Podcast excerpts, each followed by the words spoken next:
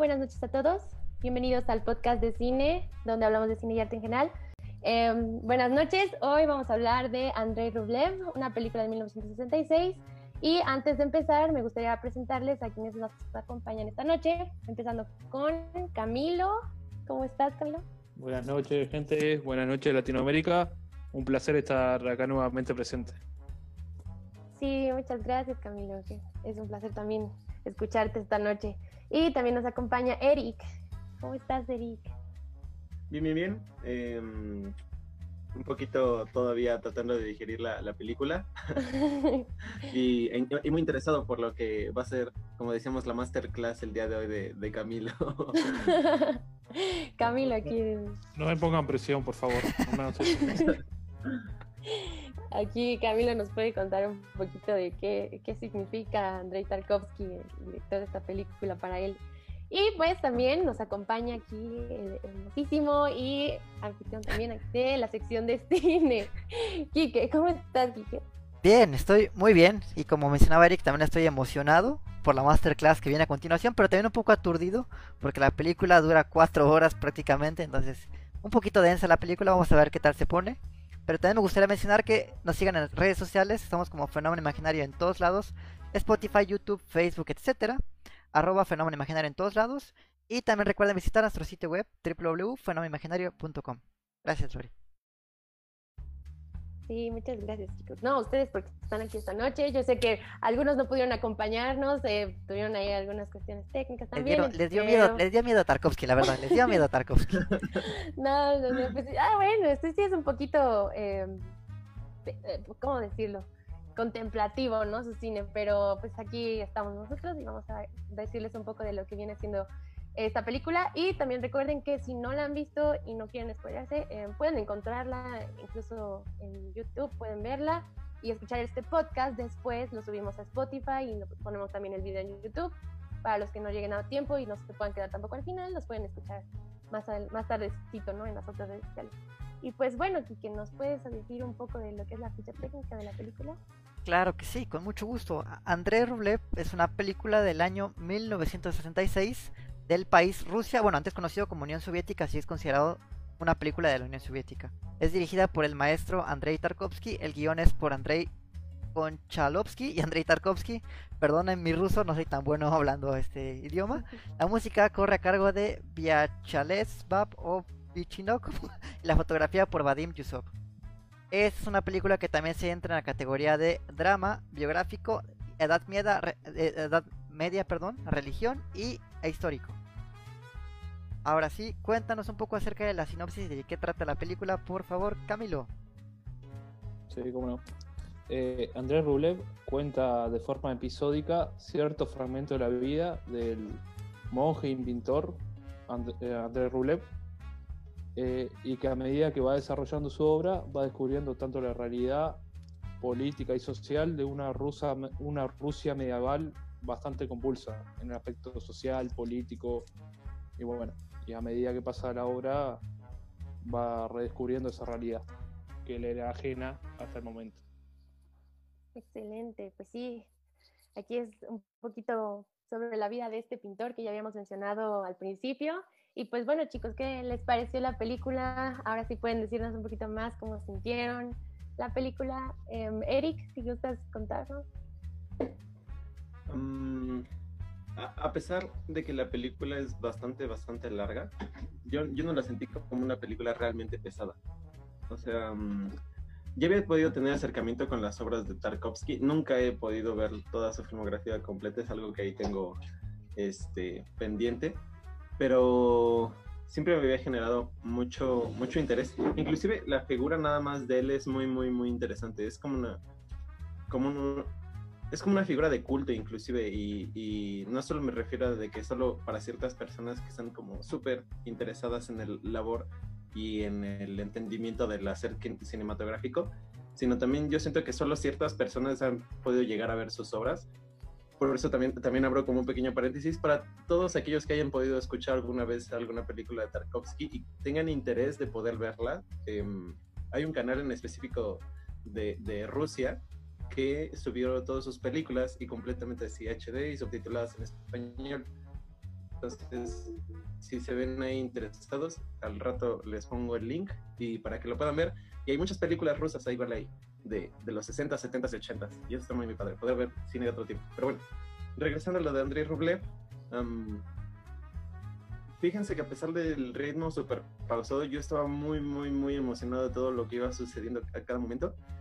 Había podido ver la, la- la última hora durante una clase de, de guion, donde un profesor nos explicaba eh, que cómo era el, el, el- arriesgarse a hacer algo sin saber completamente qué se está haciendo en, en el momento de, la, de lo de la campana, el, de, de la, historia de Boriska, pero hasta antes de eso yo estaba, yo estaba muy, muy, muy interesado en cada cosa que iba sucediendo y como, como mencionó Camilo es bien extraño porque el personaje de Henry Rublev, que es el personaje principal, no lo vemos prácticamente haciendo pintura a pesar de que es un pintor, lo vemos más como cuestionándose filosofías y, y el arte y por qué hace lo que hace, por qué la gente cree lo que cree, por qué la gente no cuestiona los mitos.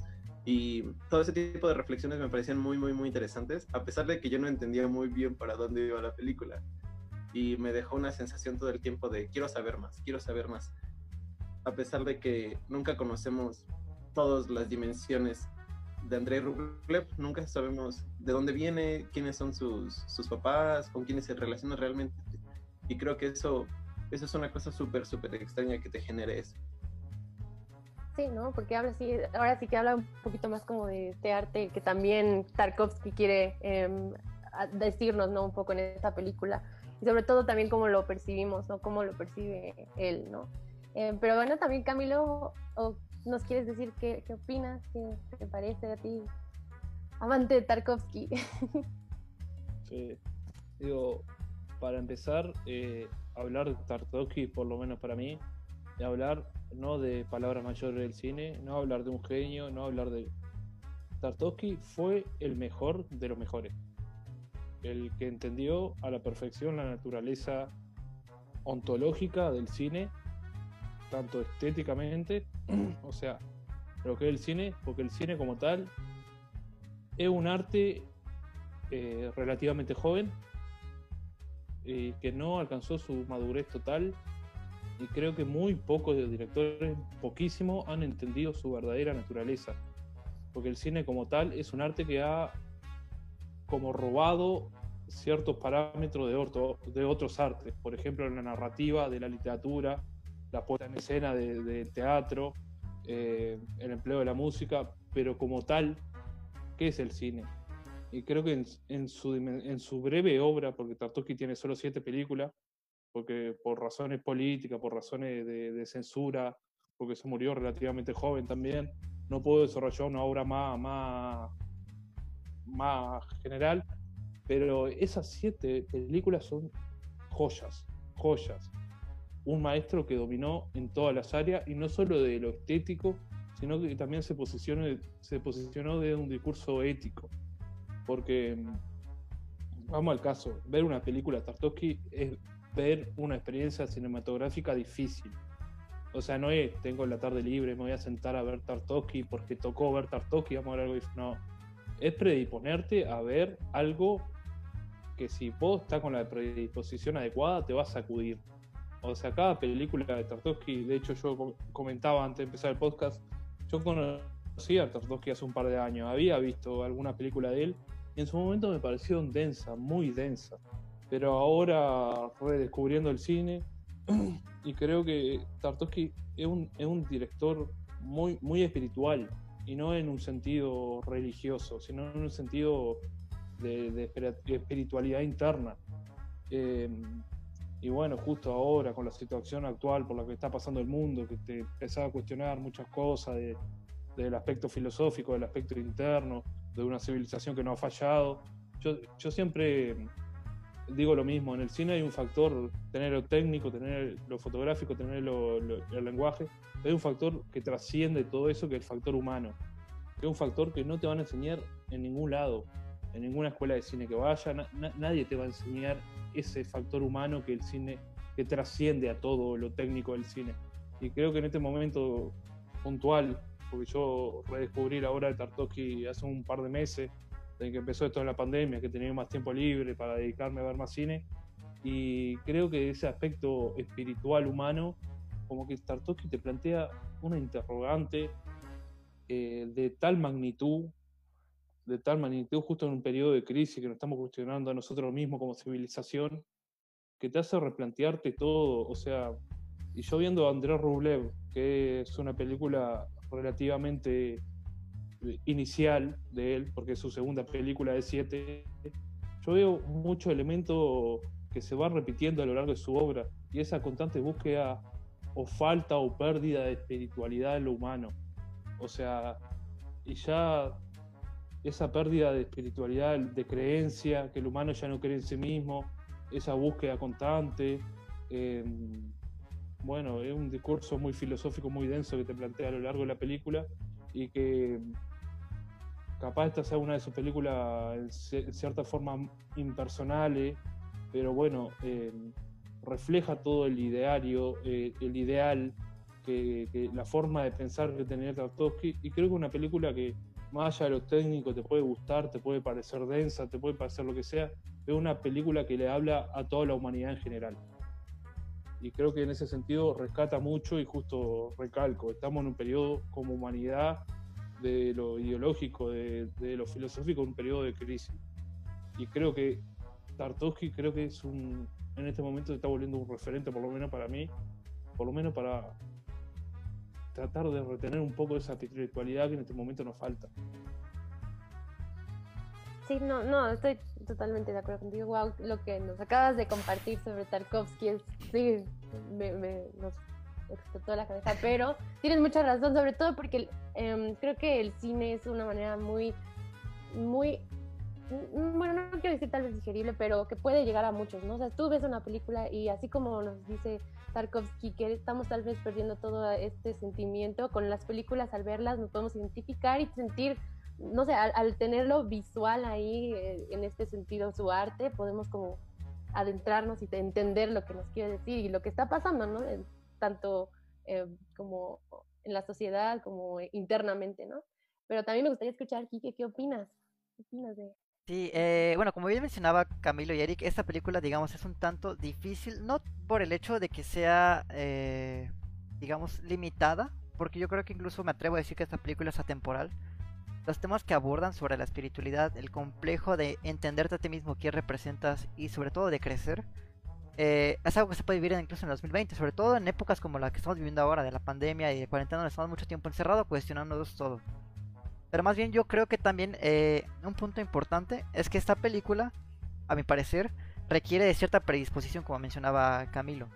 No es una película que te vas a echar en la tarde del domingo con tus abuelitos, porque simplemente no es ligera en ese sentido. Requiere eh, mucho bagaje tanto cultural, histórico y sobre todo personal. Yo estoy eh, en parte de acuerdo con lo que mencionaba Eric antes de empezar el podcast, que quizás a mí me falta un poco más eh, para entender esta película. Un poco más de vivencias, por así decirlo. Y estoy completamente de acuerdo con eso. Porque la película nos muestra una perspectiva de una figura histórica que es Andrei Rublev, pero desde, desde el punto de vista de Tarkovsky, Curiosamente ambos se llaman Andrei y en un sentido como más estricto de, la filosofía del arte, creo que toda obra artística tiene esta relación biográfica del autor, eh, consciente o inconscientemente. Así hagamos un dibujo, un trazo, una carita feliz, esa carita feliz representa mucho de lo que nosotros somos. Y sobre todo en la cuestión artística, en la creación de cine, eh, Tarkovsky tiene esta maestría, sin lugar a dudas, de crear una escultura con lo que hace. De hecho, por ahí nos mencionaba y nos mostraba Camilo del libro de Esculpir el Tiempo. Porque eh, Tarkovsky era un maestro del arte, no nada más del cine, porque más bien el cine es como esta conjunción del arte. Habla mucho como del, tiempo en general, habla mucho de la redención del ser humano. Eh, un dato curioso es que Tarkovsky estudió, me parece que filosofía o literatura, no estoy tan seguro. Estudió este, artes plásticas, o tal vez me estoy equivocando. El punto está en que estudió diferentes ramas artísticas antes de dedicarse de lleno al cine. Perdón si me estoy equivocando con el dato, no soy, no soy como, no tengo aquí el dato a la mano, disculpen, pero tengo entendido que estudió ramas eh, artísticas como tal. Ajá. Eh, estudió música. Ah, música, perdón, perdón, sí, música, música. El punto está que, ajá, en ese sentido, eh, Andrés Rublev sirve como esta transición de eh, Tarkovsky hacia la evolución del cine como tal. Pero yo también creo que habla mucho de su cuestionamiento sobre lo espiritual y lo religioso. La película está llena evidentemente de simbolismos religiosos, desde van desde un simple caballo hasta evidentemente figuras y pinturas que el mismo protagonista llega a ser. Pero eh, algo que estábamos leyendo también con Lori es que un punto importante que no siempre se considera esto una biografía. Uno, porque no es fiel a lo que pasó en la vida real de Andrés Rublev. Y dos, porque es más una antología de fragmentos de la historia del personaje, más que eh, literalmente la vida. Porque eh, la película acaba con la infancia, curiosamente la primera película de Tarkovsky es la infancia de Iván. Habla mucho de este crecimiento, de esta maduración. Yo creo que en general esta película es una película que en lugar de darte la interpretación, te da a la reflexión. No es como que veamos películas de David Lynch o vemos películas de, Fellini donde hay cosas extrañas visualmente, por así decirlo. las películas de, Tarkovsky son las que se prestan a la reflexión, donde te sientas después de ver la película y te quedas a ver un zapato al borde de tu cama y te cuestionas sobre qué eres y qué representas y dónde vas. Siento que el cine de Tarkovsky va por ahí, como a la introspección, más que como a la interpretación.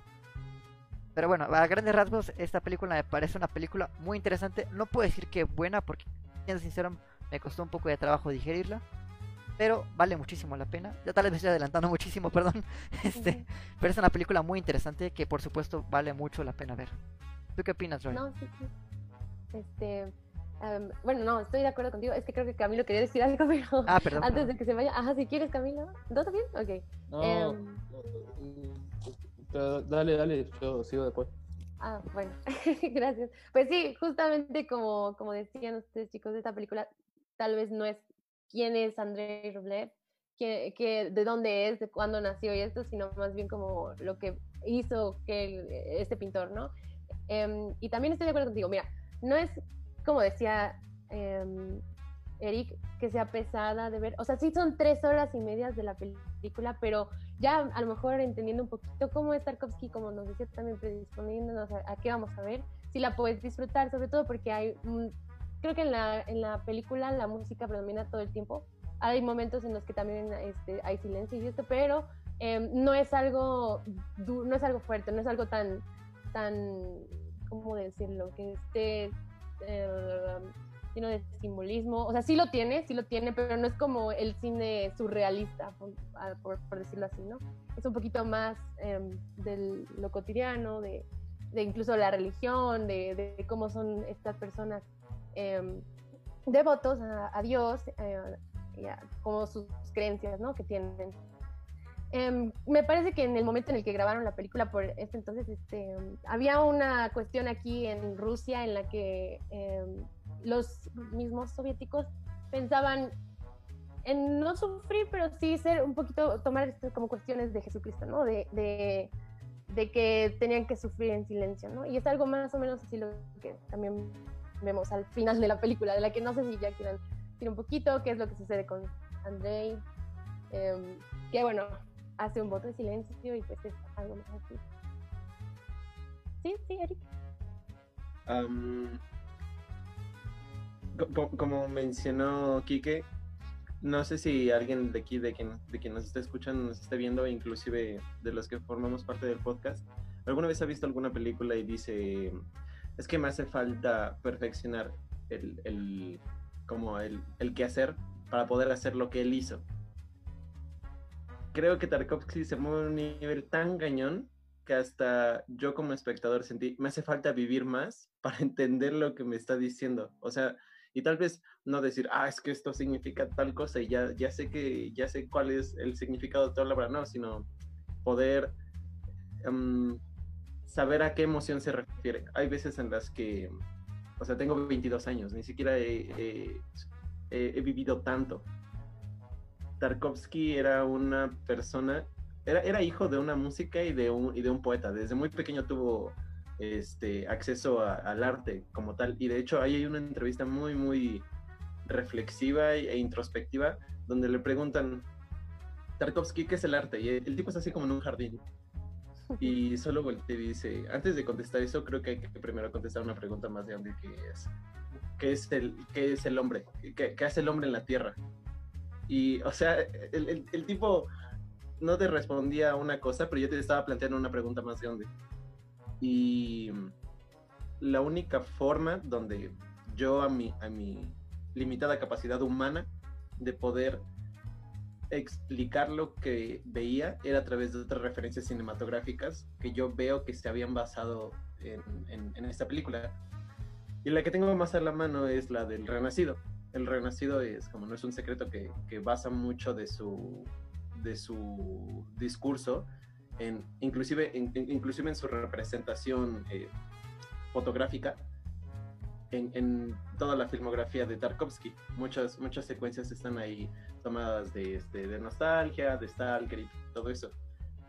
Pero me parecía interesante recalcar el, el, punto del el tratamiento de la violencia. Hay un momento donde llegan los tártaros y se ve cómo invaden a, a, a, una pequeña población. Y se ve como toda la gente está moviéndose por todos lados. Eso sí, o sea, tiene tiene como tiene grandes despliegues de, de, de, presupuesto esa película. Sí, que estuvo igual. Me parece una película igual a nivel de presupuesto muy, muy, muy grande. Y en esos momentos donde está sucediendo toda la guerra es muy impresionante. Y me parece curioso porque estamos tan acostumbrados ya ahorita a ver películas donde es corte, corte, corte, corte, corte con la violencia. Y este tipo solo te pone el plano abierto y encima del movimiento ni siquiera está haciendo esto. Solo está como haciéndose hacia adelante.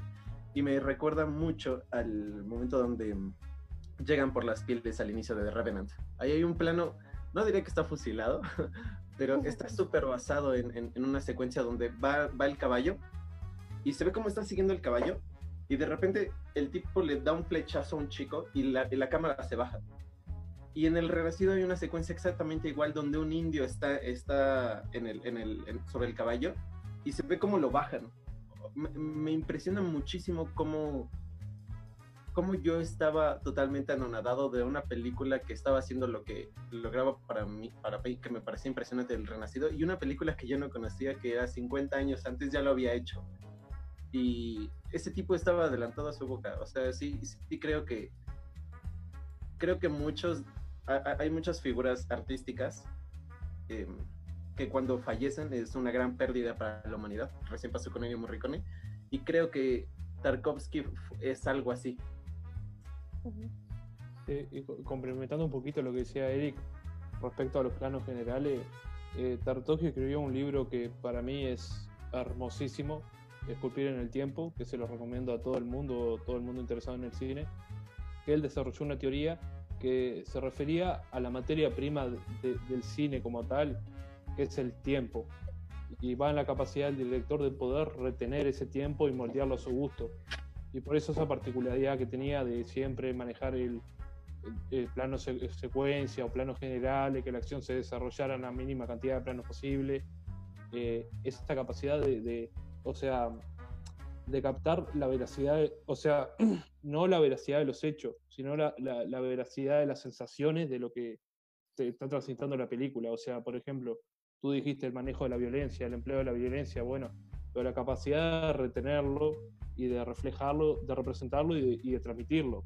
O sea, por más que sea fuerte, provocativo, chocante, y así con 10.000 sensaciones más que maneja en, toda la película, el sentido de la espiritualidad, em, o sea, tiene, tiene un dominio increíble, ¿viste? Y que muchas veces se, se contradijo a lo largo de su vida con estos principios soviéticos.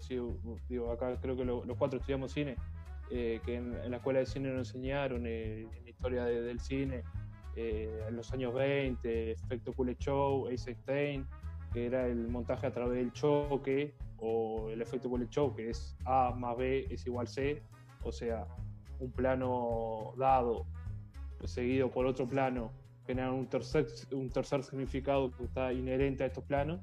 O sea, Tartovsky iba contra todo eso. O sea, en la propia Rusia, en la propia Unión Soviética, que era bastante hermética, bastante cerrada, iba contra todos los principios que, como su maestro, implementaron en el cine, en el montaje de choque. Y él, decía que, que ese montaje de choque muchas veces era fallido porque no tenía la capacidad de reflejar esta veracidad de los sentimientos, de las sensaciones que se vivían en determinado contexto. Él, por ejemplo, en el libro que, que Esculpir el Tiempo ataca a cierta película de Eisenstein, que eh, Eisenstein es una referencia a la Unión Soviética, que yo no la vi, no la desconozco, pero él decía en, un momento histórico de Rusia, eh, un enfrentamiento bélico que no supo eh, capturar la esencia del momento, el horror, así sea el horror, la, la, violencia, no supo capturarlo. En cambio, Tartovsky tenía esto que con su, su, su comprensión del cine sí te lograba eh, transmitir, o sea, el, dominio del tiempo dentro del plano, eh, las transiciones que te llevaban dentro del plano sin necesidad de recurrir al montaje. O sea, son dos formas de entender al cine totalmente distintas, sea mediante el montaje o sea mediante esta forma que tenía Tartovsky de esculpir el tiempo. Pero creo que va, también va mucho, no, sé si en el bagaje interno que uno tenga como persona de vivencia de vida, sino en el bagaje cinematográfico que tenga y la predisposición a abrirse a este tipo de propuestas. Digo, a mí me costó muchísimo horrores ver a Tarkovsky. Hasta que un día, de hecho, El Espejo, que para mí fue la, película de él que me rompió todos los esquemas, como dije la otra vez, la vi cinco veces.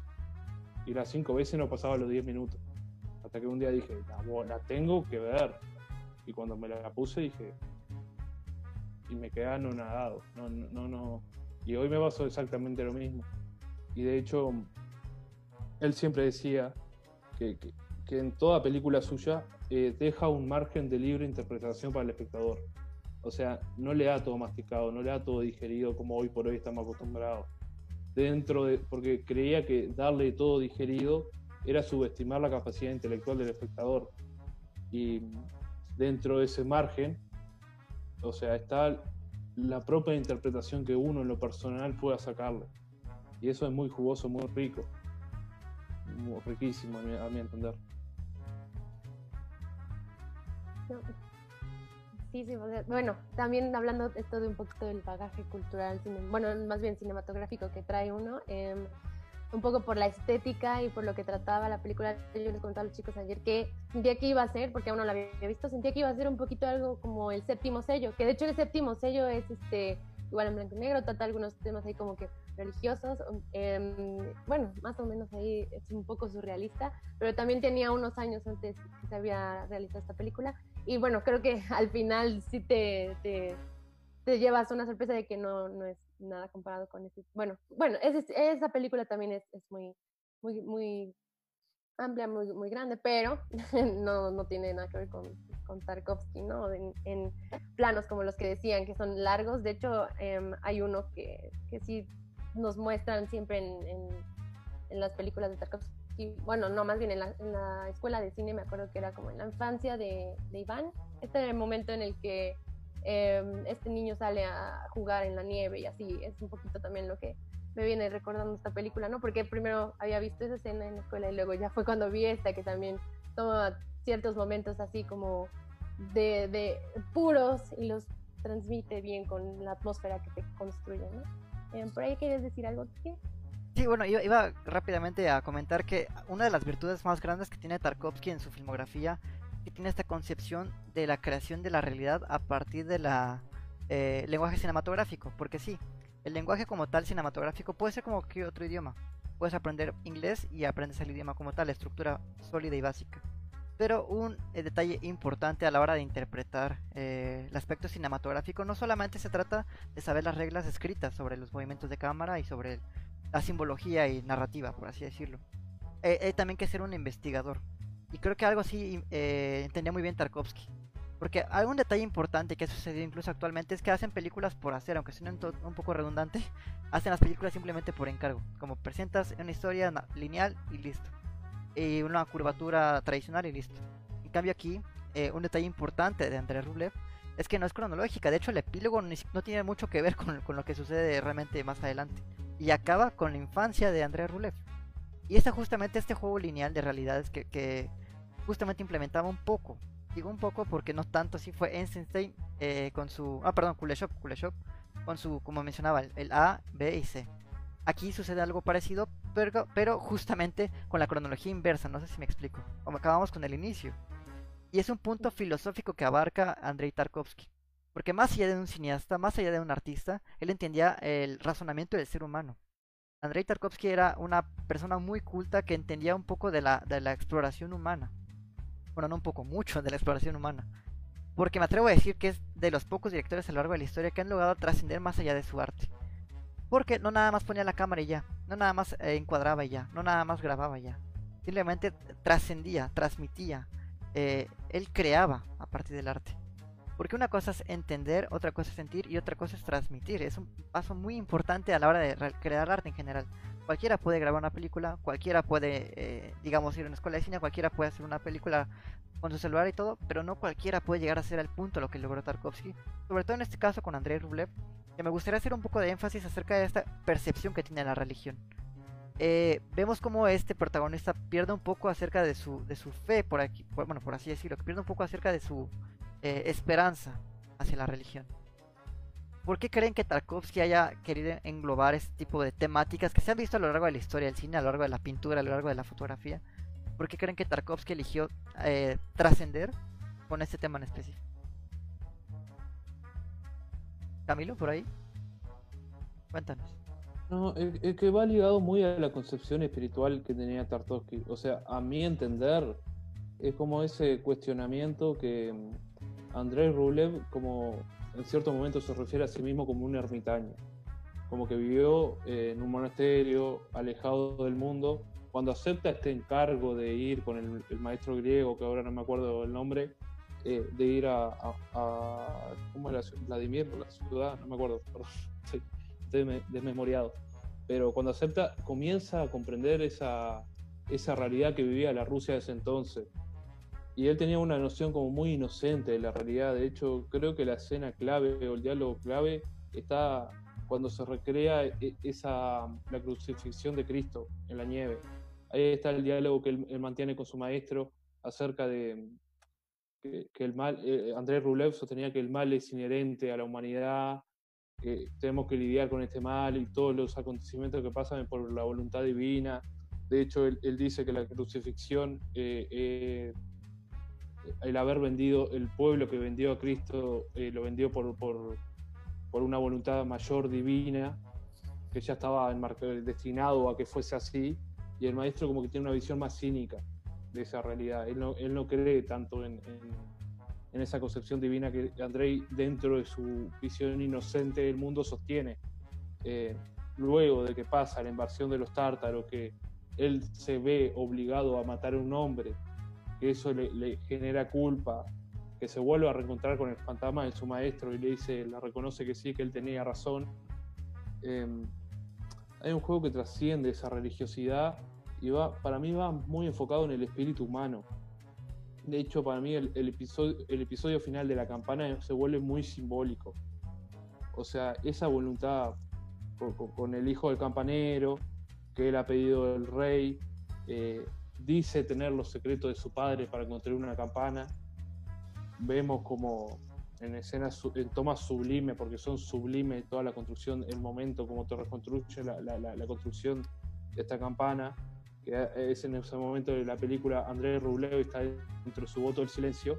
En todo momento uno como espectador cree que, que, el, que el niño, porque es un niño, tiene los secretos de su padre y al momento de, tener que hacer sonar la campana, que el rey estaba a punto de matarlo o no, si no sonaba, suena y se sucede el milagro, pero ese milagro al final reconocemos que el niño, a sí mismo llorando, reconoce que el padre jamás le había dicho los secretos. O sea, ese milagro se suscitó no por una acción divina, sino por la voluntad del hombre, por la creencia, por esa espiritualidad que el niño consiguió transmitir para, hacer sonar la campana. O sea, esa, esa pérdida de fe que Andrei Rublev había tenido a, través de su propia experiencia de haberse obligado a asesinar a un hombre, ese niño se la devolvió a través de, creer que él podía llegar a, a, obrar el milagro a través de la campana. De hecho, creo que hay un plano muy emblemático que al momento de hacer sonar la campana, que la cámara asciende hacia arriba y te muestra todo de una panorámica, que es como la acción divina, la acción divina, pero esa acción divina no es por voluntad de un ser omnisciente, es por voluntad del ser humano. Y creo que el milagro dentro de la espiritualidad que Tartovsky te quiere hacer entender no obra en un ser omnisciente, más allá de la creencia de cada uno, obra dentro de nosotros mismos. Y es frente a ese milagro el que nosotros tenemos que predisponernos y predisponernos eh, hacia la creencia. Y en ese, en ese punto creo que conecta con muchas de las películas que Tartovsky, hizo a lo largo de, de, su carrera. Por ejemplo, ahora se me viene una emblemática, que es Sacrificio, no sé si la vieron. La última, ¿no? De Tarkovsky, ¿no? La, la, última, sí, que hizo antes de morir. Que en cierto momento él plantea, el, el protagonista le plantea a su hijo si repetir una acción sistemática a lo largo del tiempo, por más mínima que sea, eh, puede hacer generar a lo largo del tiempo eh, un bien mayor. Y esa es la creencia del hombre en su actuar, por más mínimo que sea su acto. Por ejemplo, por decirte un ejemplo tonto, riego todos los días una flor para que se convierta en un árbol. Y esa creencia en poder lograrlo y siempre repetir la, la misma acción es lo que obra el milagro, pero no el milagro, como digo, por acción divina, es por milagro por nosotros mismos, por nuestro actuar y por nuestra responsabilidad como seres humanos. Claro, por ahí va un poco, ¿no? Esto, esto que también llegaba a pensar eh, el mismo artista, que era como Cristo, ¿no? El sacrificio de Cristo, de Cristo fue por, por la humanidad, ¿no? En, amor hacia, hacia el ser humano y cómo eso iba a hacer que todos, todos cambiaran, ¿no? Que, que la humanidad cambiara eh, como muchas de las cosas, faltas que tenían, ¿no? Y justamente aquí así es como pues, André nos lo, nos lo, presentaba, ¿no? Un poquito así, a comparación de lo que era su profesor, bueno, su maestro que es griego, se llamaba Teolópolis, algo, creo que es Teolópolis. Este, y bueno, él, como decía Camilo, ¿no? Es un poquito más eh, frío, él no cree, él cree que, la religión es más como, piensa que el ser humano no tiene como esta salvación, ¿no? Pero aquí es un poquito más hacia la redención, ¿no? ¿Sí? Yo, también percibí como cierto cuestionamiento, no solo a la religión, sino a los mitos en general. Em, cada quien decide en lo que quiere creer, pero al final, si estamos en otra cultura, nuestros pensamientos judio-cristianos, dentro de nuestra propia cultura judio-cristiana, son mitos. O sea, la historia de Jesús, el, eh, el, el, cómo eh, resucita y sube al cielo, sigue siendo un mito. Y tanto es así que hasta cuando llegan los tártaros ven las pinturas y para ellos no significa nada. Y eso, eso me parece todo el tiempo de cuestionar en lo que crees. Tal vez no está mal en lo que crees, pero sí las, las, las historias no sucedieron tal y como, como nos las presentan. Y, me encanta eso porque a la hora de que representa la, la, la secuencia de la pasión de Cristo, ¿no? Lo hace como con un contexto dentro de la misma tierra soviética. No lo hace en, en, este pues en medio en, Jerusalén como lo tenemos todos asumido. Y eso me parece súper poderoso porque de, hecho está marcado en la nieve, la recreación de exacto. y, y eso reafirma la idea de que al final todos son mitos. Lo que funciona es lo, de lo que habla el mito, no la literalidad de lo que sucedió. Y querer, querer creer que las cosas sucedieron de que es que Cristo resucitó, es que eh, Zeus este, tuvo cientos de, de, hijos semidioses y todo eso, creerlo, la literalidad rompe el significado de lo que realmente quiere representar. Y creer que, tal vez aquí suene medio polémico de mi parte, pero como creer que es la carne de Cristo y la, la, la tomas para absolver tus pecados, es como, así no funciona, estás rompiendo la idea de lo que debería de significar para ti. De hecho, complementando un poquito lo que decía Eric, que la literalidad rompe el simbolismo, creo que la literalidad misma de la película, al apararse el ángulo eh, literario, de narrativo, de, principio, fin y desarrollo también rompe el simbolismo. Eh, ya estoy hablando de, la forma en que manejó Tartovsky la película. Rompe el simbolismo de lo, que, de lo que te quiere decir.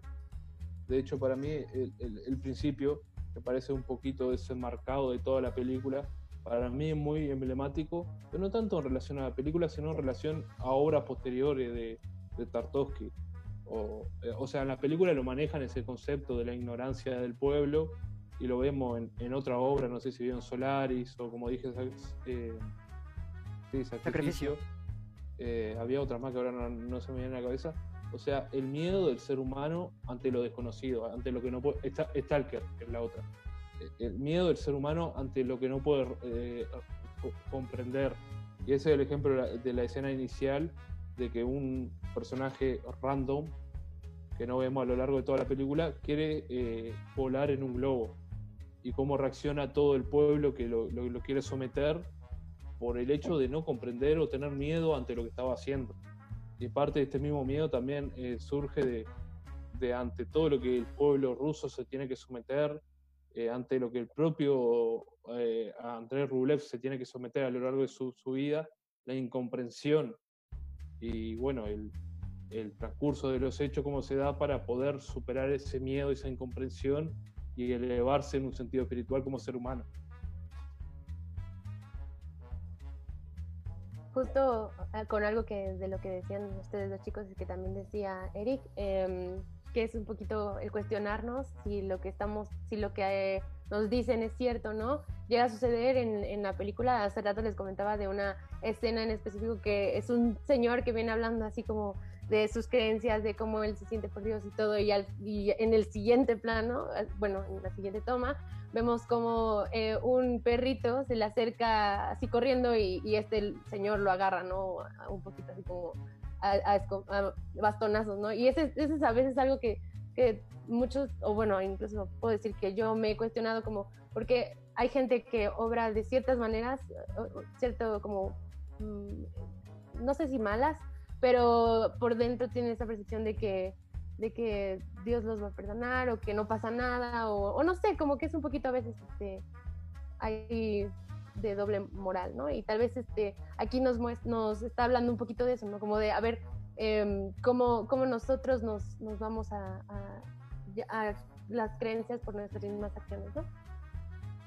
Y no sé si, si quieres decir algo, Kike. Sí, justamente iba a decir eso, que eh, mucha de la apropiación cultural crea estos significados internos dentro de la sociedad, pero también yo creo que un estigma, digamos, eh, clave para entendernos es la, eh, el entendimiento de la belleza y de lo estético. Justamente con obras, películas, eh, bueno, obras cinematográficas y pintura, llegamos a la reflexión, a la introspección, a la sobre todo aplicación estética de lo visual. Porque si no fuese por, perdón, por películas como esta, no entenderíamos quizás, al menos hablando, hablando de mi parte, no entendería quizás la reflexión que ustedes le están dando a la película como tal. A mí me parece muy interesante todo lo que está mencionando, porque quizás es algo que yo no llegué a percibir en estas 3 horas 40 que dura la película, pero ahora lo veo con ojos diferentes. Y me da mucho gusto entender que la, justamente lo que decía, como la, la interpretación y la apropiación de la belleza es lo que le da significado a que nosotros somos. Y para mí esto básicamente es una obra de arte, quizás una obra de arte incomprendida para mí, pero ahora con estos, digamos, este, fragmentos que estamos platicando, me emociona mucho entender que ahora lo veo con otros ojos. Y las escenas de, de los tártaros y la escena del, de, del perro muerto, etcétera, todas esas escenas ahora tienen un significado para mí. Y hablando un poco de significados, eh, pues bueno, como bien mencionaba al principio del podcast, hay muchos caballos a lo largo de la película. Si no me equivoco, estos caballos, a mi parecer y mi percepción estoy diciendo, eh, tienen como esta representación de, la, de la fortaleza quizás, pero también es un reflejo de lo que es Andrei Rublev. Porque a lo largo de la película vemos cómo nos están tirados, están descansando, nos van muy rápido. Vemos como también justamente Andrei Rublev tiene esta misma secuencia a lo largo, eh, emocional me refiero, a lo largo de toda la historia. Y bueno, por ahí mencionaba Camilo la, escena inicial. Ajá, perdón, Lori. No, no, un poco con esta simbología de los caballos, ¿no? Pues a veces este, los caballos nos representan como alguien, eh, bueno, eh, seres fuertes, ¿no? Que también son muy nobles. Es algo así como si podemos llegar a sentir a André, ¿no? Como esta persona que sí se siente fuerte. No sé si, si ustedes también lo hayan visto de esa manera, esto de los caballos, chicos. Y bueno, básicamente decía rápidamente lo de la escena inicial que mencionaba Camilo. Yo, a mí me pareció un poco como fuera de lugar, como bien comentaba, que, o sea, como que no encajaba realmente con lo que presentaba posteriormente la película. Pero justamente ahora que lo reflexiones como esta interpretación a la libertad, como salirte fuera de la sociedad, está este estigma, digamos, social en donde tienes que permanecer con los pies en la tierra. pero esta persona se agarra, creo que es un globo, no sé cómo, cómo, cómo se hace. Es un globo ahí y, y- y vemos cómo en primera persona él está viendo a todos como si fueran hormigas. Creo que sin lugar a dudas ha sido un sueño dentro del ser humano que se sentirá estar volando tanto literal como subjetivamente, ¿saben? Como que se sentirá estar ahí arriba. Que sentirás ver a todos desde como si fueran hormigas. Que sentirás estar en un estado superior, tanto físico como mental. Que sentirás estar de la perspectiva de Dios, por así decirlo. Y justamente ahora tiene un poco más de sentido ahora la primera escena que lo mencionamos. Y pues chicos, ustedes de otra escena que hayan tenido así parti- en particular que les haya dado como la campana que mencionaba Camilo, no sé. Yo, ah, No, una, adelante. una, una, breve acotación. Que yo no quiero, como decía aquí, que en relación a la interpretación que le estamos dando nosotros, yo no quiero que, que caigan en error, tanto nosotros como quien nos está escuchando, que nuestra interpretación es, es- es la interpretación de la película. O sea, creo que dentro de ese margen, y creo que por respeto al artista en sí, por respeto a Tartovsky, por respeto a su discurso, por respeto a su obra, por respeto a lo que nos quiso decir, o sea, eh, yo invito, digo, todas las interpreta- interpretaciones, todas las interpretaciones que podamos sacar son válidas.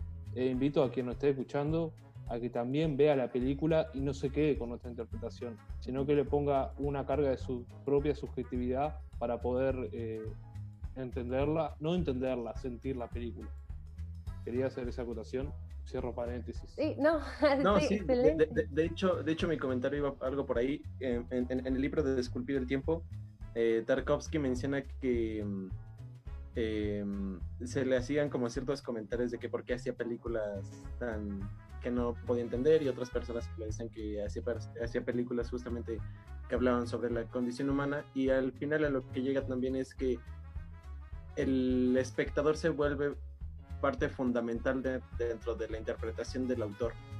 O sea, una obra no está terminada hasta que la ve el, el- espectador. Y el espectador tiene un, un- puesto importante dentro de cómo funge ese discurso autoral. Y tanto es así que dentro de toda su filmografía se ven tomas hacia el agua. Y eh, se le hizo una vez una entrevista donde le preguntaron, ¿y, y qué significa el agua en tus películas? Porque es un recurso muy, muy frecuente. Y el vato, recurriendo también a esta, a esta idea de siempre le tienes que dejar un margen de, de interpretación al, al espectador, le responde, "Eh, el agua es agua. Es- eso es lo que significa. Eh, Sí, sí, sí. me, me parece de buscas buscar tanto significado en eso que el, el autor está dando es como pues también busca el significado tuyo no no busques exactamente entender lo que dijo Tarkovsky o lo que estaba pensando en esa secuencia Sí, y, ju- y justo, o sea, por ahí men- mencionábamos que la mejor manera de entender es sintiendo, y funciona con cualquier otra rama artística, hasta con las personas funciona esta, digamos, analogía. Eh, y quisiera parafrasear un poco una entrevista de David Lynch que, que le hacían en una masterclass en una universidad, y él decía que significa, sus películas significan lo que ustedes creen que significa. Él hizo la película, digamos, para él, en- bueno, como parafraseando lo que él decía. Yo hice la película para mí, para expresar lo que sentía, pero significa lo que tú veas en la película. Pero también es importante recalcar que una parte importante dentro de la interpretación interna de las obras artísticas es también, eh, digamos que nuestra propia eh, antología de conocimientos que tengamos. Por ejemplo, creo que es importante también ver películas antes de ver Tarkovsky, o sea, tener como cierto previo bagaje cinematográfico para entender Tarkovsky, porque, bueno, un, caso muy hipotético, si es la primera película que ves en historia, quizás quedes muy confundido. Pero si ves, no sé, 7 años de cine, 8 años de cine constantes y ves esta película, veas una interpretación diferente. Y lo mismo sucede si lo ves a los 20, a los 30, a los 40, a los 50 años. Entonces sí, es importante tener tu propia interpretación interna. Pero también es válido tener como arraigada estos conocimientos hacia lo que te prestan a tu propia interpretación. Porque no solamente se trata de sentir, se trata de entender. Y viceversa. Entiendes para sentir y sientes para entender. Y bueno, no sé, a mí me gusta mucho eh, llegar a películas como este tipo, llegar a películas como Blue Velvet que platicamos, llegar a películas como Holy Motors, porque se presta mucho a la reflexión y me encanta estas pláticas que más allá de cine es hablar sobre el ser humano, sobre la vida, sobre la sociedad. de, de hecho yo yo sí estoy no sé si la palabra sea impaciente pero sí estoy muy muy muy expectante en llegar a 30 40 años y revisitar la película y inclusive ver la película, ver una película del 66 y encontrar cosas de mí que no me había dado cuenta. Eso, eso me parece que, o sea, que hasta ahorita estoy consciente de eso, de que ahorita no sé cosas de mí y que conforme vaya creciendo me voy a ir dando cuenta de lo que realmente somos. algo tantito como distanciándome de esto. Estaba viendo también que una persona, un tipo que hacía un comentario sobre, sobre la película, comparaba eh, Andrei Rublev como con Lawrence de Arabia.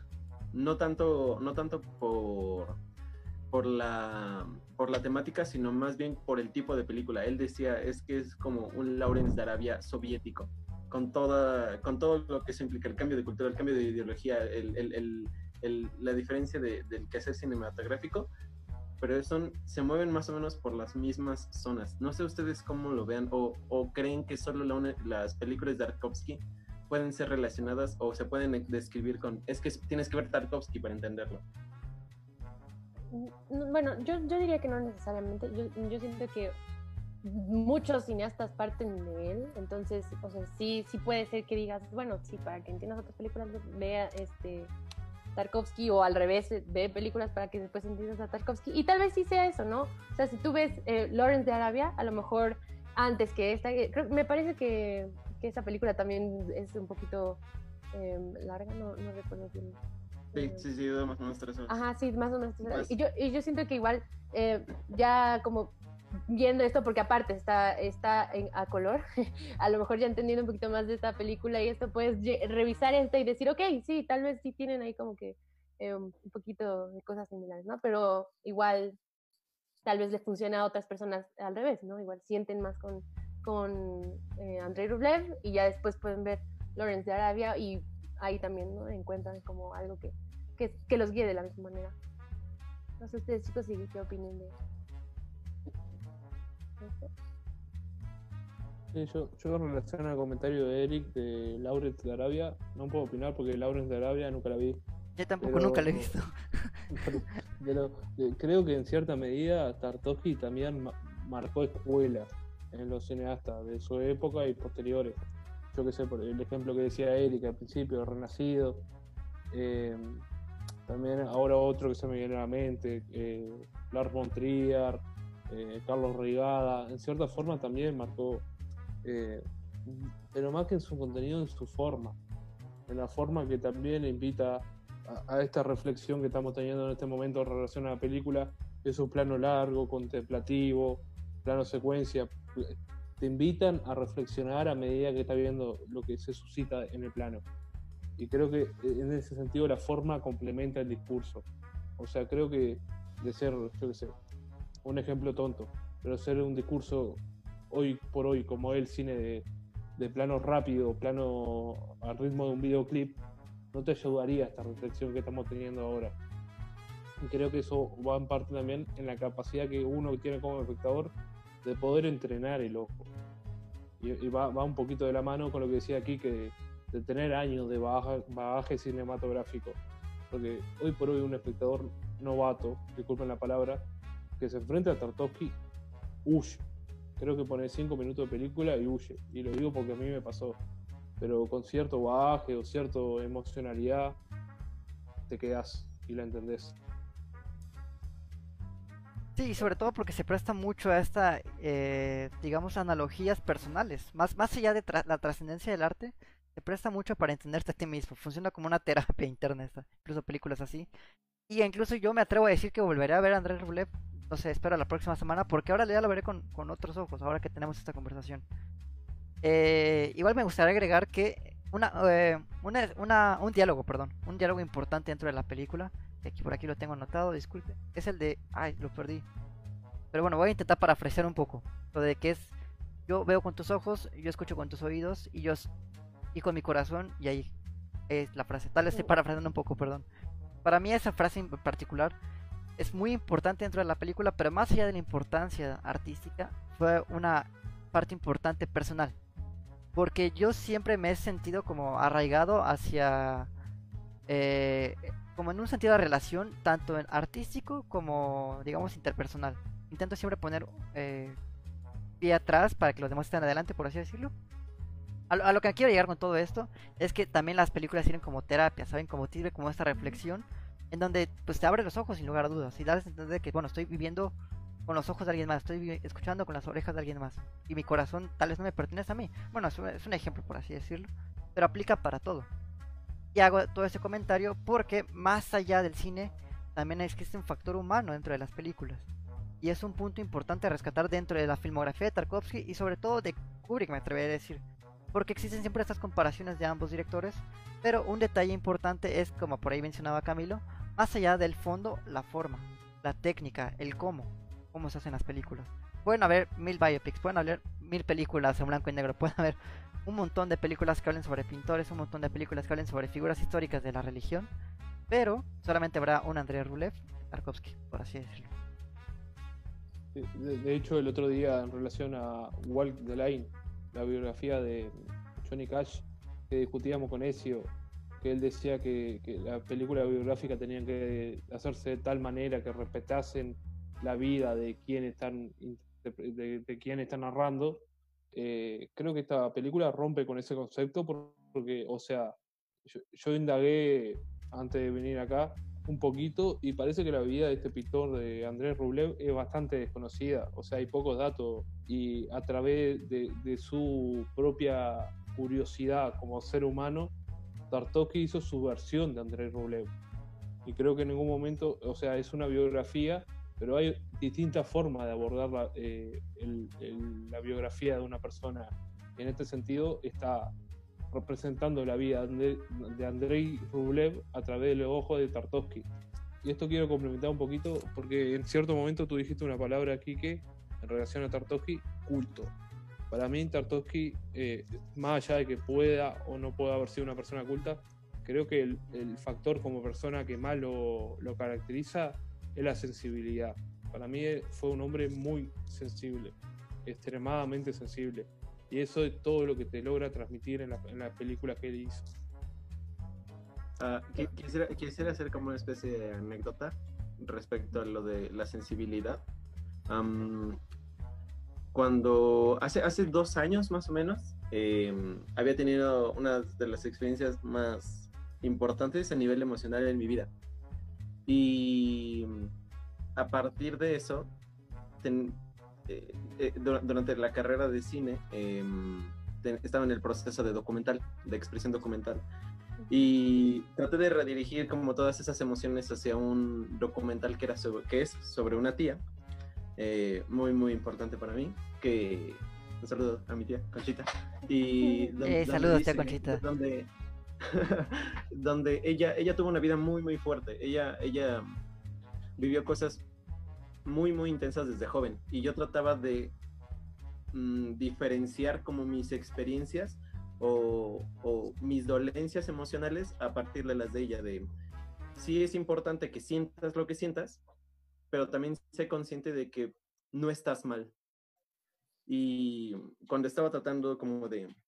Hay un proceso a la hora de que haces un ya sea corto o una, una, producción grande del documental, donde es mucha, mucha reflexión de qué quieres hablar, porque es muy fácil perderse. Y estaba hablando con mi profesor y en ese momento le estaba explicando de, a lo que estaba tratando de llegar, pero como tratando de encontrar todas las palabras, justo como ahorita. Y, y, y, me acuerdo que empecé a llorar en ese momento, porque eran como tantas emociones contenidas que, que no pude hacerlo de otra forma que llorando y le dije a mi profesor, disculpe que me ponga a llorar porque es algo muy, muy fuerte para mí. Y recuerdo así, recuerdo exactamente lo que me dijo. Fue, no te disculpes por ser tan sensible cuando estás en un, en un, en una carrera que lo exige tanto. Me hubiese encantado poder a, muchos, a muchos directores, no solo a, a Tarkovsky, entenderlos como personas. O sea, puedes acercarte, o sea, Guillermo del Toro dice que, las, que, las, que, la, que la filmografía es, es historia, es tu biografía. Pero ver de lo que hablan, ver de lo que, de lo que, de, o sea, de lo que sienten, creo que a mí me impacta muchísimo más. Y ver que Tarkovsky lo hacía como con tanta honestidad, es, es, que, es que creo que es eso, el, el, el, el ser completamente claro, transparente con tu obra y decir, es que siento esto, pienso esto sobre la humanidad, sobre la condición humana y lo expreso a mi forma. Cada, cada director lo hará a su forma, pero creo que eso es como que lo que más aprecio dentro de las películas como estas, igual de la que hablábamos como de la de Holly Motors la semana pasada, que era hablan hablan de lo que de lo que les duele, de lo que sienten. Y, y sincerarse de esa forma al espectador es, es, es muy muy catártico inclusive para mí. Sí, yo, yo creo que el arte siempre va a ser como esta traducción de las emociones a través de la técnica. Porque algo importante de que suceda en el cine en general es que nos cuesta mucho empatizar, bueno, a menos a mí, hablo por mí, me cuesta mucho empatizar con el cine actual, por ejemplo. Y no, no quiero, o sea, por ejemplo, Rápidos y Furiosos, ¿no? Y no quiero decir que esté mal hecha la película, sin embargo, me cuesta muchísimo empatizar y empatizo sobre todo con películas como Holly Motors, como que mencionaban. A mí me encantó Holly Motors, justamente porque tiene esta, eh, esta perspectiva emocional que el autor trasciende a través de la, de la técnica.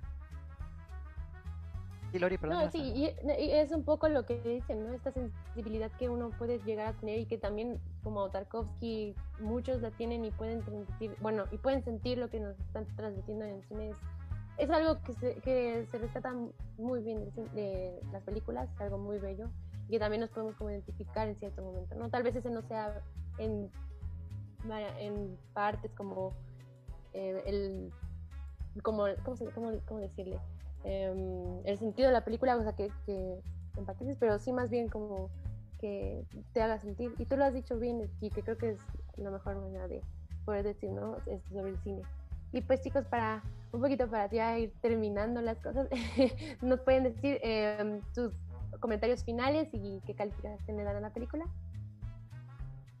¿Quién quieres que comience? ¿Quién comience? ¿Yo? ¿Quieres que comience yo? ¿O Camilo? Sí, ¿O Eric? Ya, tú ya estás, ya estás, que ando muy ansioso, ando muy ansioso. Este, bueno, igual, como, como, comentario final, por ahí Lori me, eh, me rectificó que me faltó una frase, sí, efectivamente, te lo agradezco Lori, me faltó la frase, no tengo nadie más que tú, escucho con tus orejas, escucho con tus oídos, perdón, veo con tus ojos, y precisamente a mí tiene mucho énfasis con rápidamente contar una pequeña anécdota con este eh, esta perspectiva espiritual y religiosa que yo llegué a tener cuando era niño. Eh, eh, esta como analogía de lo que yo sentía no era realmente lo que yo sentía, era lo que me hacían sentir. Yo no veía, más bien lo que me hacían ver. Y sentí como este impacto emocional, por eso yo decía que sirve también como terapia a veces el arte. Porque independientemente de que se pueda referir a una persona, a una sociedad, a una perspectiva, para mí como que tuve esta línea de empatización con las creencias en particular. Y bueno, ya nada más quería hacer como ese pequeño agregado a lo que mencioné anteriormente. Eh, para respecto a mi calificación, yo le pondría un 9. Iba a poner una calificación un poco más baja, pero a veces pasa que cuando charlamos en estos podcasts, a veces como que la perspectiva llega a cambiar, los significados llegan a aparecer. Y digo, bueno, sí, por supuesto que no, no digo que es una, una película, digamos, que no valga la pena visitar, sino simplemente necesita de predisposición y por supuesto que la quiero volver a ver para entenderla mucho mejor, así que para mí esta será un 9. No, y también eh, eh, algo justo de lo que estás diciendo ahorita, me, lo llegaste a comentar un par de horas antes del podcast, era como aceptar nuestras emociones, lo que sentimos, también lo dijo Eric, y creo que eso también em, es lo que nos hace el cine, ¿no? Y pues sí, ahora Camilo, ¿qué, qué nos quieres contar? ¿Cuánto, ¿Qué opinas de la película? Como comentarios finales, tengo muchos. tú dale, tú dale, tú dale. No, lo, que. A ver, un breve paréntesis: que Tartovsky en su momento en la Unión Soviética fue muy atacado, muy censurado, por eso no pudo desarrollar una carrera mayor, mayor en cantidad de número de películas. Y porque creo que esa espiritualidad que tenía Tartovsky, que iba directamente contra, eh, hacia el individuo, atentaba hacia ese estilo de cine que, que, quería transmitir la Unión Soviética de espíritu colectivo. Atentaba contra la postura rígida del partido de la, de la, del pensamiento soviético. Y justo antes de finalizar quería compartir una cita del libro de Tartovsky, es breve, que lo escribió al momento cerca de morirse, ya habiendo eh, realizado sus siete películas, y que decía, Hoy me parece menos importante reflexionar sobre el arte en sí o sobre la función de la cinematografía. Más importante me parece la vida, pues un artista que no sea consciente del sentido que ésta tiene difícilmente podrá expresar algo sustancial. Y creo que esto va muy en línea con ese sentido de, de espiritualidad perdida que hoy por hoy tiene el ser humano. O sea, hoy por hoy y en su época, hace 50, 60, 60 años. Y como yo digo, el cine muchas veces, el visionar una película, conocer tal director, se vuelve una experiencia personal. A mí me pasó puntualmente que ahora en estos últimos meses me acerqué a Tartovsky y realmente pude llegar a él. Y en parte va por toda la crisis, como dije en un principio, por toda la crisis que estamos atravesando como, como humanidad, que te hace cuestionar muchas cosas de, de la civilización, de hacia dónde vamos, porque tenemos una gran incertidumbre y creo que por hoy por hoy, con la capacidad de, de, de poder revalorizarnos nosotros de lo espiritual, no hablo de un sentido religioso, sino de nosotros mismos, como, como, como ser humano, yo puntual, Camilo, poder revalorizarme en ese sentido, poder trascender en ese sentido. Creo que Tartovsky es una pauta eh, y es un, un camino a seguir en este momento puntual de crisis que estamos atravesando. Creo que mm, muchas veces el, el arte se, se, alimenta más de interrogantes que de respuestas. Y en ese sentido, Tartovsky supo, supo interrogar, interrogar bastante bien. Y en relación a Andrei Rublev, eh, yo destaco ese sentido también de la espiritualidad, de trascender, de la trascendencia, de, de obrar el milagro a través del factor humano, no a través de un factor divino de, de, la propia experiencia de uno, de, de, de, obrar un sentido y dar un sentido a, a, la vida misma. Y para mí esta obra es un 10. Wow. wow. Creo que es el primer 10 que pone Camilo dentro de la historia de Fenómeno Imaginario. Wow, wow. No, pero sí, sí, sí, después ya de platicar un qué, poco qué, eso. Qué, qué, honor estar aquí presente cuando eso sucede. Justamente sí, se siente muy, muy bien. Y Hasta ya me siento tú... mal, chicos, ya me siento mal. No. le pongo 10 también, le pongo 10, no me pegues, no, no. No, no.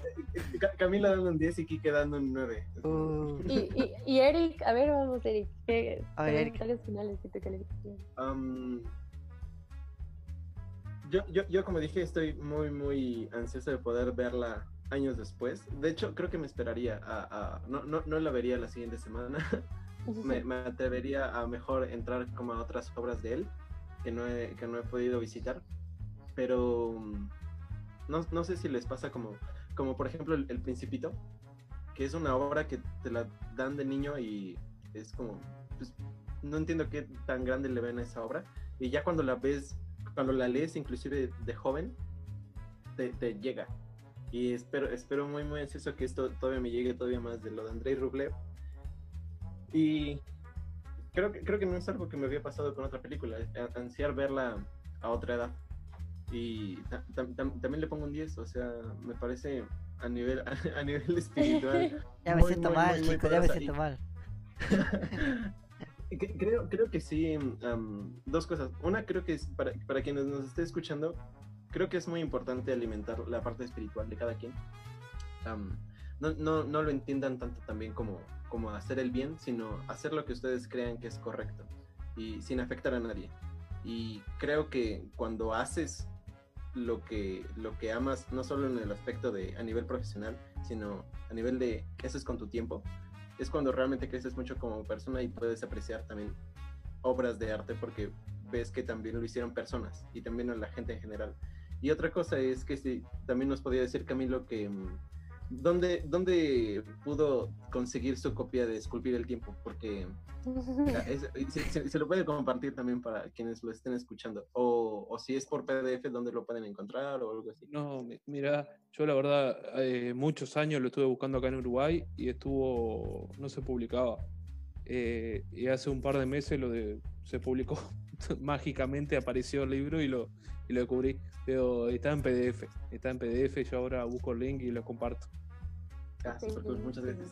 Sí, muchas gracias. De hecho, también no tienes es... la copia física, ¿no? Por ahí donde la mostraba. Sí, sí, nos sí, las mostraba. Sí, sí, sí, el que leí fue la física.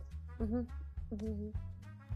Que, que, que también creo que es, es, muy muy bonito tenerlo en físico porque siento que puedes como disfrutarlo un poco más, además de que, exacto, ahí está, y además de que no, no te no te llega como a molestar tanto el brillo de donde lo estés viendo. Pero pues sí, eh, estoy de acuerdo con ustedes, chicos. Yo también estoy un poquito como Guille, como no, no había visto tan grande, así, tan tanto de lo que tiene esta película, que en realidad no, no siento que sea solo una, una película, es arte, o sea, es arte porque además de que nos hace sentir, nos hace reflexionar, es algo que, va a trascender, que sí, que ha trascendido y que en cierto momento también nos ha, nos ha hecho ¿no? Eh, pensar las cosas bien. Y este, pues también, Kike, es válido cambiar tu, tu calificación. La, la voy a cambiar a 10, la voy a, la voy a cambiar a 10. Ya que sé que le van a poner 10 todos, le voy a poner 10. Sí, sí.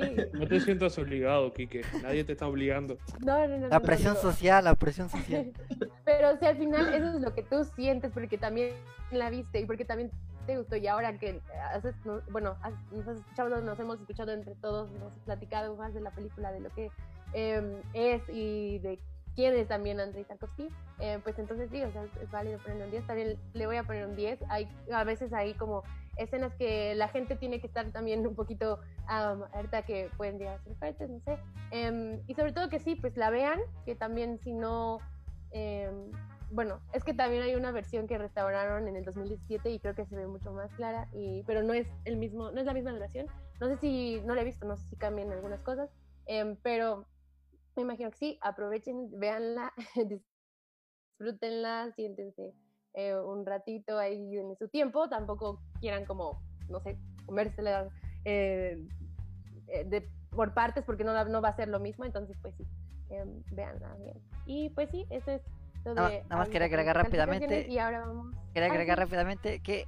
para que no crean que soy hater, porque ya no vienen los comentarios, sí me gusta Tarkovsky, pero creo que me gustó un pelito más Solaris y Stalker. Ojalá algún día podamos hablar de esas películas aquí. Siento que quizás me costó un poco más de trabajo este Andrei Rulov, porque es bastante larga y se me hizo muy pesada. Pero bueno, por eso le puse 9. Ya me voy a quedar 9 para que no diga nada. 9 le voy a poner. Ay, no, está bien, está bien. Sí, está bien. Eh, pero bueno, ¿qué les parece si vamos con la ruleta? Ahora le toca a Camilo escoger película. Esta película la estaríamos viendo el próximo jueves. Uf, super cool. Sí, sí, sí. Ahí me dice, chicos, cuando ya les salga. Uy, ahí está. Ahí está. Ya, ya, ya aparece. ¿Ya la ven? Ya. ¿Listo, Ya, ya. Camilo? Va.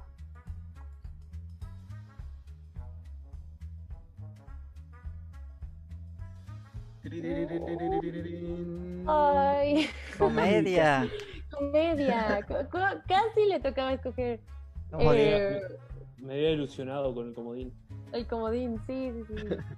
Comedia. Ah, está, está bien, está bien. Pues, ver, tenemos este, opción 1, Annie Hall de Woody Allen. Opción 2, Tony Erdman de Maren Adel. Tony. Ese no lo había escuchado. Es alemana del año 2016, 2017. Y estuvo nominada al Oscar, mejor película extranjera. Ah, de hecho, es, entonces es muy, muy reciente. Cool, cool, cool. Es muy reciente. Pues mira, por ahí alguien ya votó por Annie Hall. ¿Quién será aquí? Annie Hall Hall, es una oh. joya. Annie Hall, dirigida por Woody Allen, es, a mi parecer, de sus mejores obras. Su, su mejor obra. ¿Cómo, ¿Cómo se llama la segunda película que dijiste, Camilo? Porque de verdad. no sé. To- Tony Erdman. Tony Ergman. Tony er Erdman. Ah, sí, es una película del 2016. 2016. Tony Ergman Ajá. contra Sí. Annie Hall. Erdman. Sí, sí, nos sí, Annie se, Hall. se vale que nos cuentes así como de qué trata cada una, así como súper brevemente. El Eh, público no lo conoce. Annie Hall, eh, creo que la conocen, es eh, una historia de romance de, de los protagonistas, interpretado por Woody Allen y, y Annie Hall, eh, resuelta de una forma muy ingeniosa, bastante ingeniosa. Y Tony Herman es una reacción conflictiva de una hija y un padre bastante particular. Excelente. Ahí está también algo, al- algo reñido. Bueno, no, no sé si reñido. Em, pero ahí tenemos también a Annie Hall. eh, Gastón dice Tony Erdman. Ah, ya sé cuál es la de Tony Erman. Oh, sí es cierto. Bueno, me sigo quedando con Annie Hall. Pero sí, sí la conozco, sí la conozco, sí la conozco. Tony Erdman y Annie Hall. Estaría interesante también en algún momento llegar a, tocar Tony Erdman. Em, pero pues yo creo que aquí Annie Hall se está llevando la noche. Ya tenemos aquí un par de comentarios. Aunque hay, algunos son un poquito spam, pero ahí ya Annie, Annie Hall se está llevando eh, la votación, está ganando. Entonces, pues, ustedes chicos, ¿qué les gustaría ver de aquí? ¿Qué, votan? Bueno, aquí que ya sabemos, ¿no? Porque ahí no. Annie Hall. Annie Hall. a, mí, a, mí, me encanta Annie Hall. Me, me, yo, creo, yo creo que está dentro de mi top 3 de películas románticas favoritas. Y, pero la de Tony Erdman no la he visto y siempre es una muy buena excusa eh, eh, la ruleta para ver películas nuevas. Entonces, por eso me iría para Tony Erdman. Tony Erdman. ¿Tú, Lori? Yo, también diría Tony Erdman porque Annie Hall eh, ya también la he llegado a ver y bueno, tengo ahí un cierto conflicto con Woody Allen, digo, esta película pues sí, sí me, me agrada, pero Em, no, no sabría decirles con director, ¿no? Pero sí sería Tony Erdman la que elegiría. Nada más que aquí en los comentarios ya ganó Annie Hall. Sí, Annie Hall ya arrasó en los comentarios. Que, veríamos el próximo jueves. Hasta pusieron Tony Stark aquí. Tony, igual no había escuchado. Pero hablando de superhéroes, estén pendientes porque justamente van a hablar de, bueno, vamos a hablar, voy a estar ahí, este, de Iron Man contra Capitán América en un ratito más. Y pues sí, eso sería todo chicos para que también este, escuchen a los chicos de Super. Y pues sí, el próximo jueves vamos a hablar de Annie Estén pendientes también mañana empieza la sección de música para que estén con nosotros. Vamos a hablar del rock y tendremos ahí también integrantes de a la familia de Fenómeno Imaginario nuevos para que los conozcan. Y vamos a hablar también de algunos géneros y bandas que em, son del rock, ¿no? Eh, estaremos igual a las 8, más o menos de 8 y media, y para que nos acompañen. Y pues eso sería todo, chicos. Muchas gracias por estar hoy con nosotros. Eh, estuvo increíble este podcast, me gustó escucharlos a todos, lo que les hizo sentir esta película y también cómo la ven. Y pues ahí el, el lunes estamos con noticias y el martes vamos a ver Paul Springs para que nos acompañen también en cine. Pues sí, eso es todo chicos. Gracias, gracias a todos los que nos vieron. No olviden seguirnos en nuestras redes sociales. Y adiós. Bye, nos vemos. Bye. Gracias.